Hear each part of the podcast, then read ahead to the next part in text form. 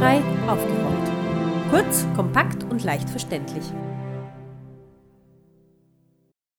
Herzlich willkommen bei Barrierefrei aufgerollt. Dieses Mal moderiere ich, Markus Ladstätter, dann meine Kollegin Katharina Mühlwedner als Gesprächsteilnehmerin zu hören sein wird.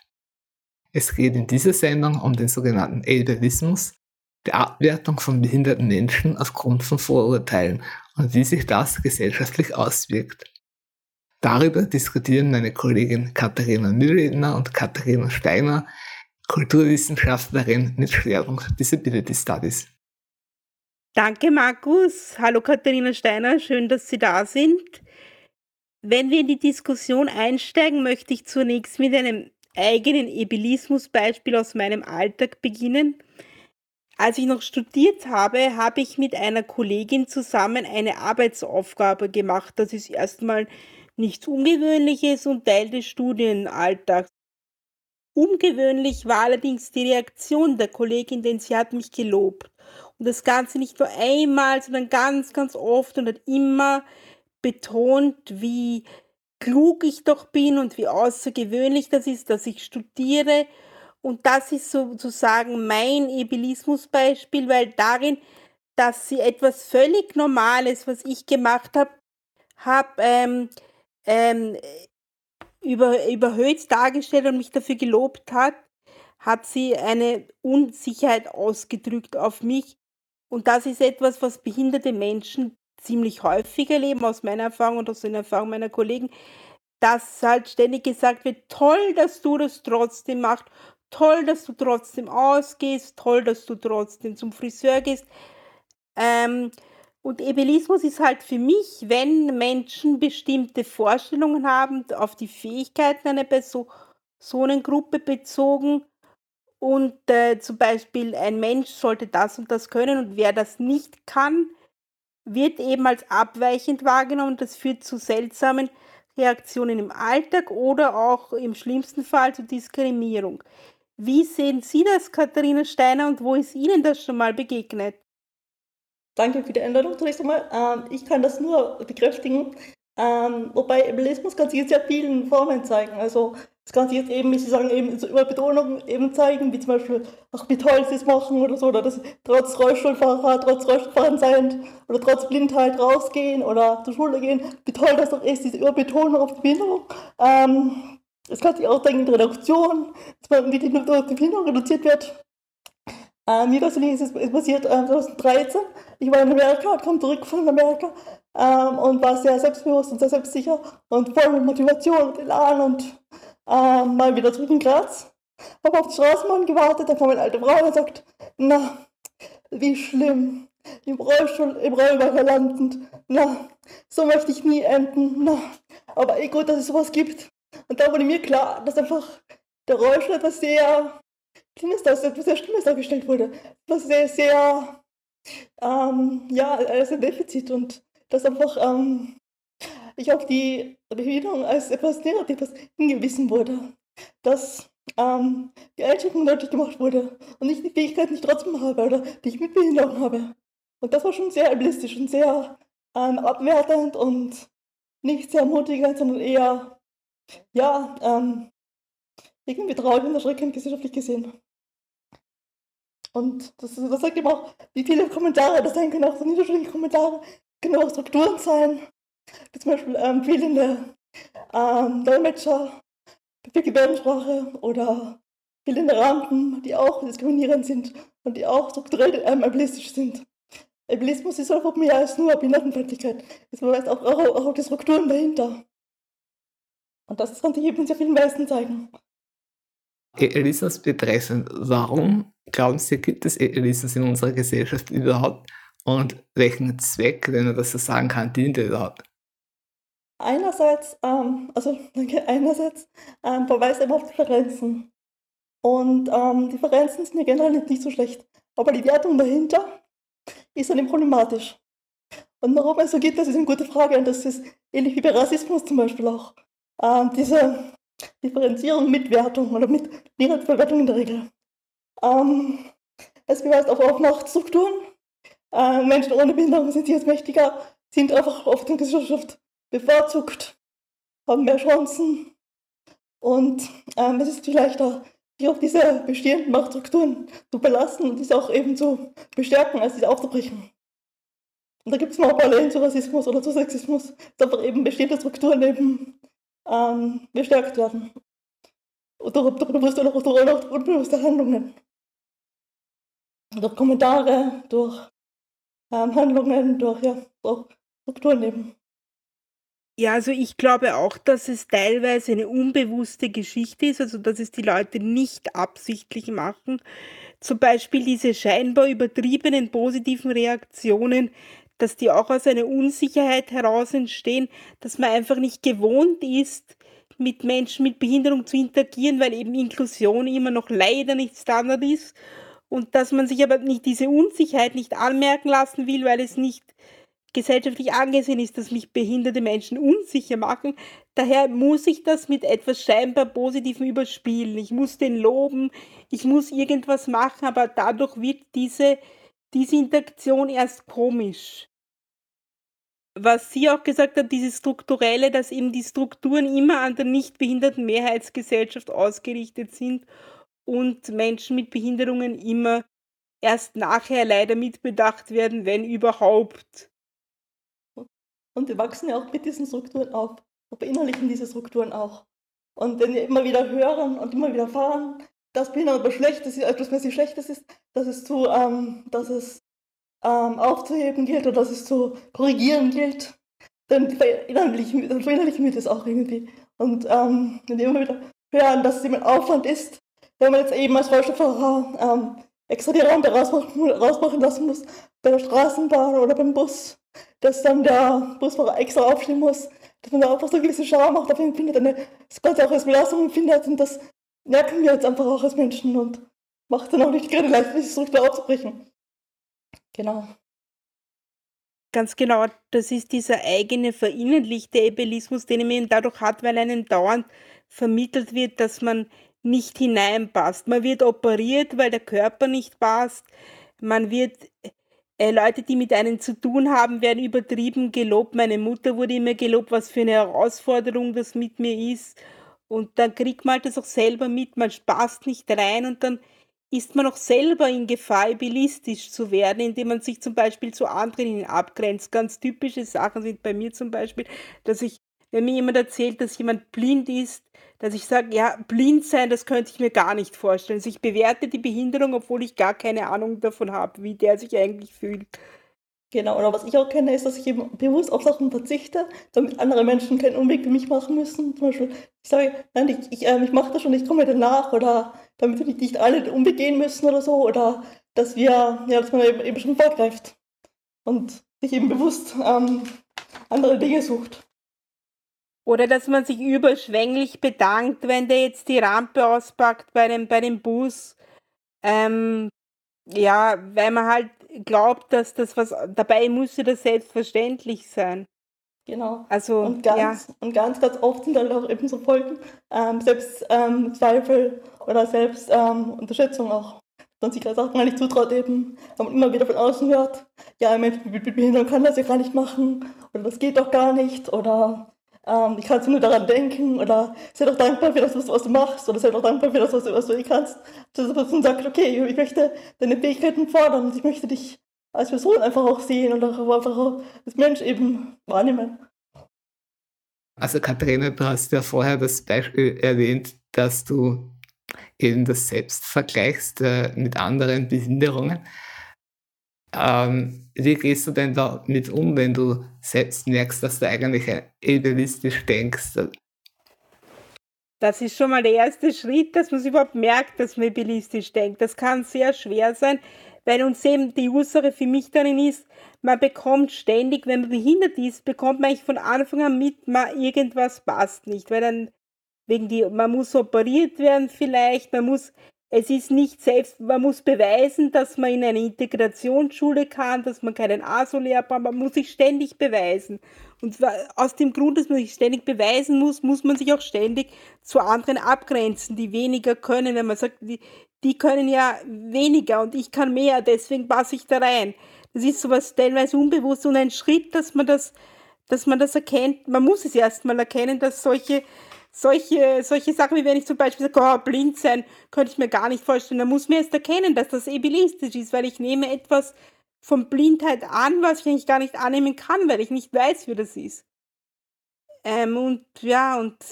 Also geht es eigentlich um, um dieses unterbewusste Weitertragen dieser internalisierten Verhaltensweisen. Genau, dass man ihnen bewusst wird, dass man bewusst sich reflektiert, wie redet man als Behinderter selbst über andere Menschen mit Behinderungen.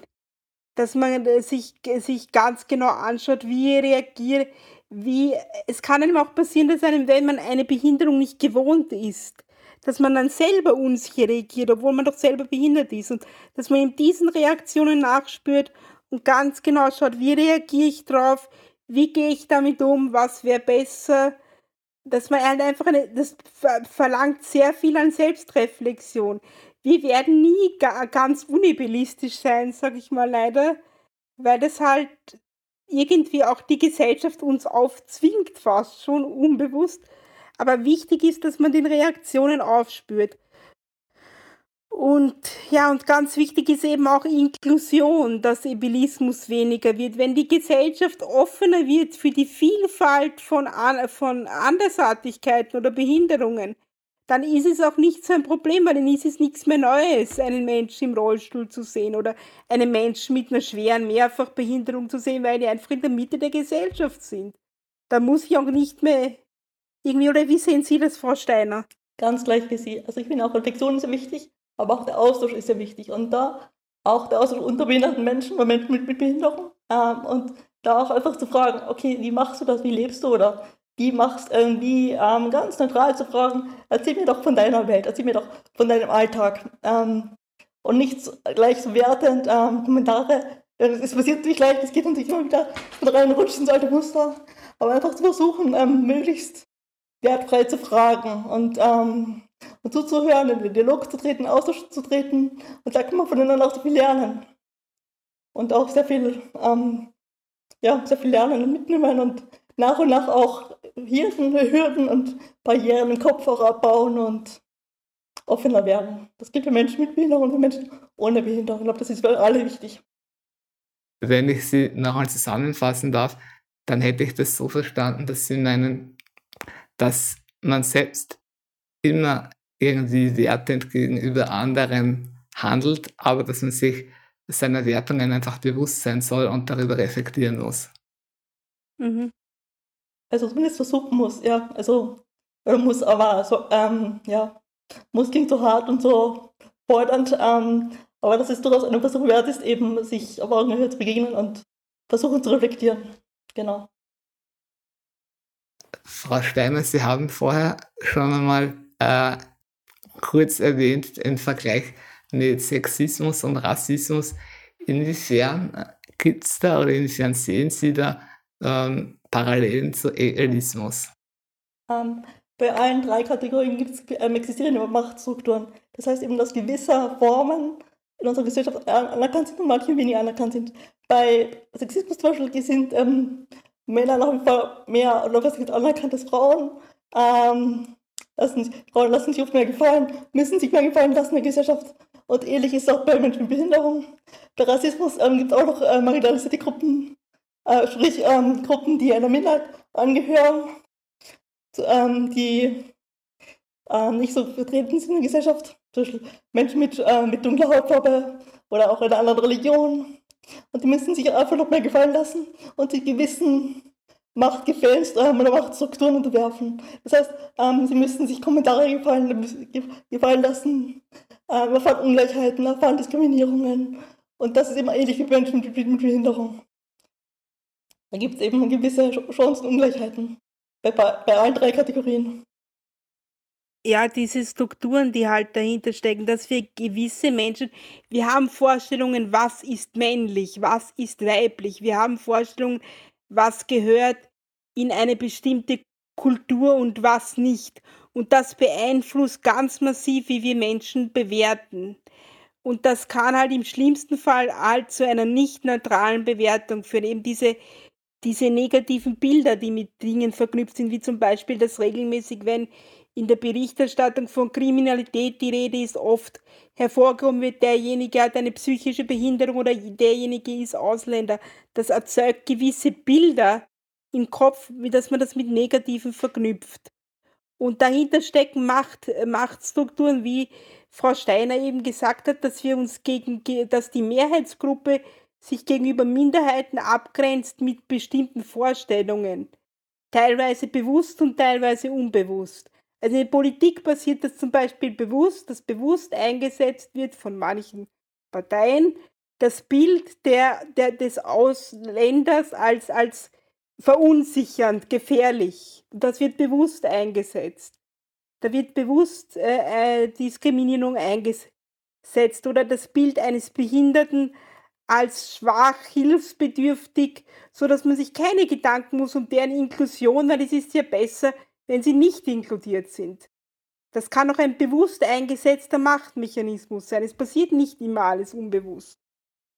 Genau, wenn ich da dazu ergänzen darf, und gerade bei Menschen mit Behinderung gibt es oft so zwei Kategorien, die vorherrschen, nämlich das, das Bild des Opfers, das arme ähm, Haschel, das arme, ähm, der arme Mensch mit Behinderung, der arme Rollstuhlfahrer, oder, oder Mensch im Rollwagen, der, nicht, der, nicht, der nichts kann, das arme, das arme Opfer.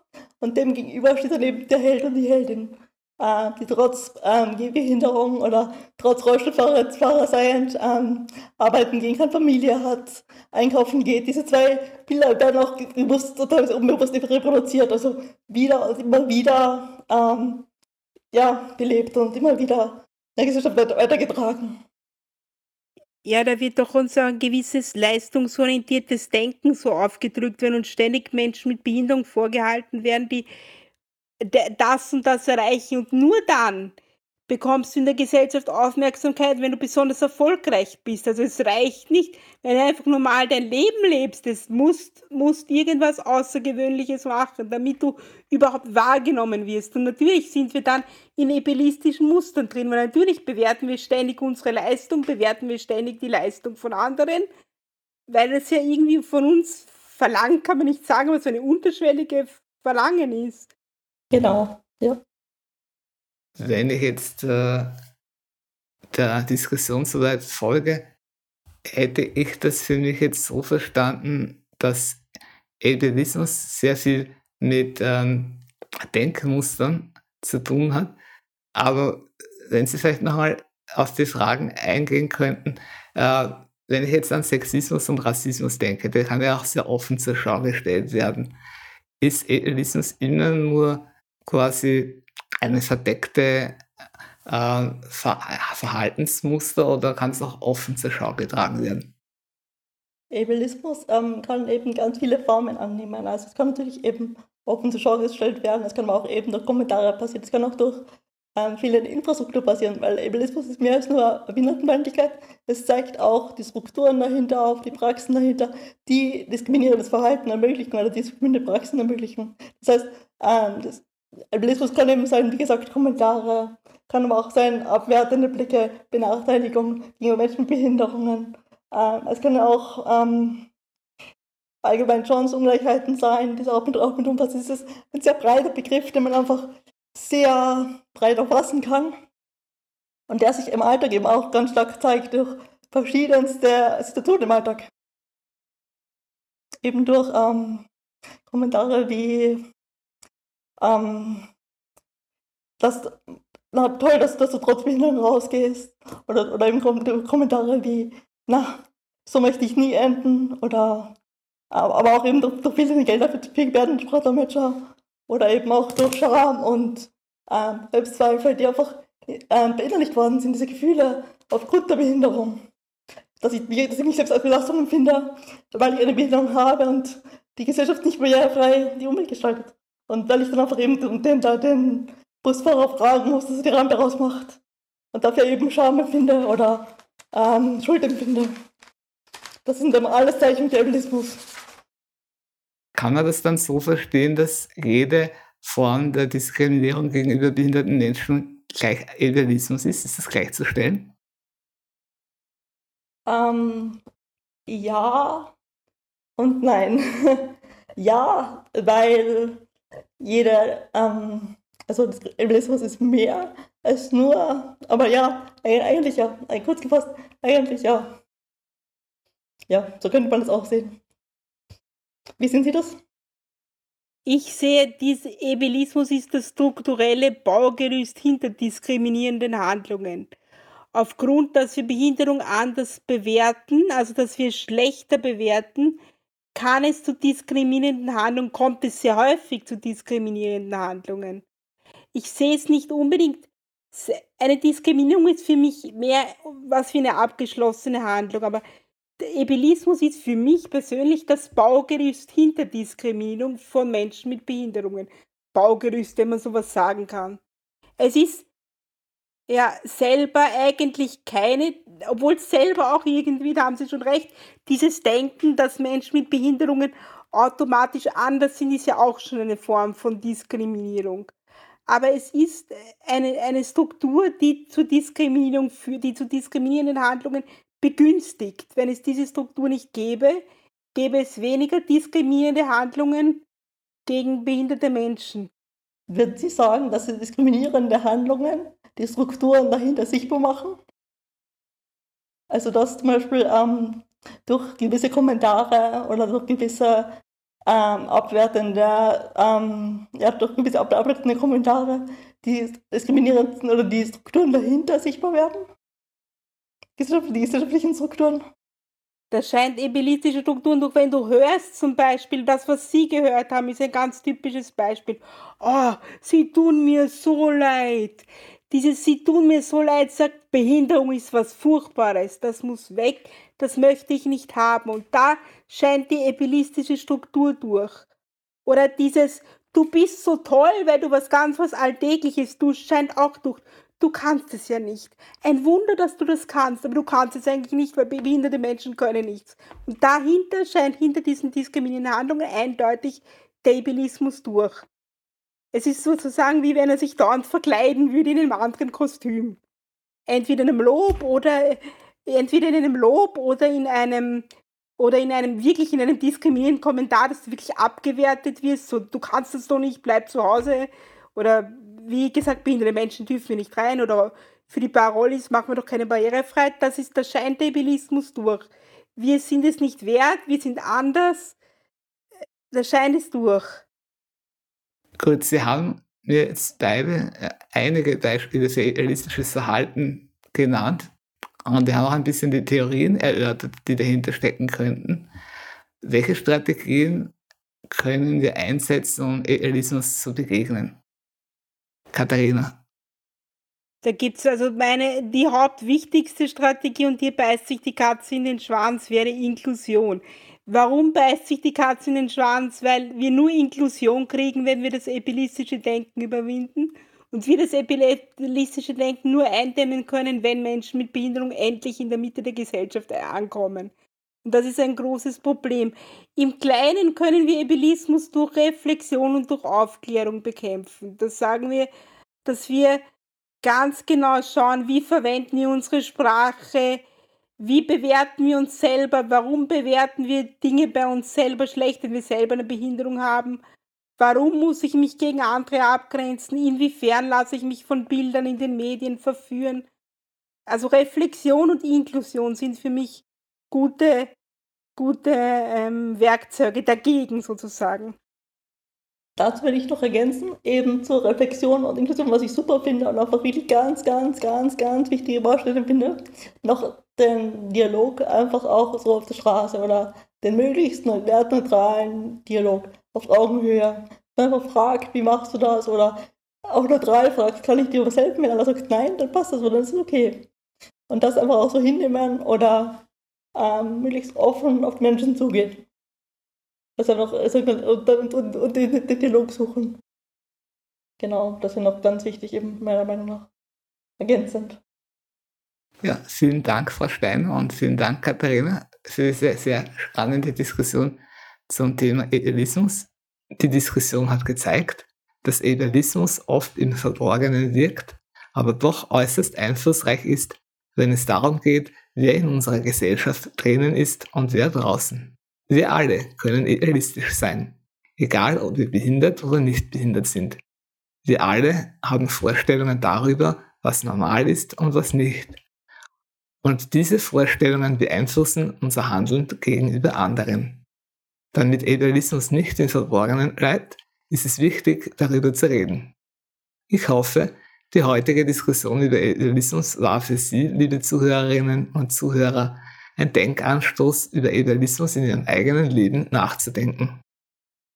Alle Informationen zu dieser Sendung finden Sie auf unserer Internetseite www.barrierefrei-aufgerollt.at. Wie immer gibt es dort auch weiterführende Informationen zum Thema.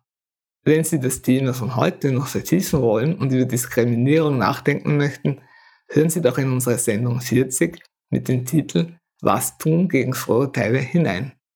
Es verabschiedet sich das Redaktionsteam Katharina Mühledner, Markus Ladstätter und Martin Ladstätter.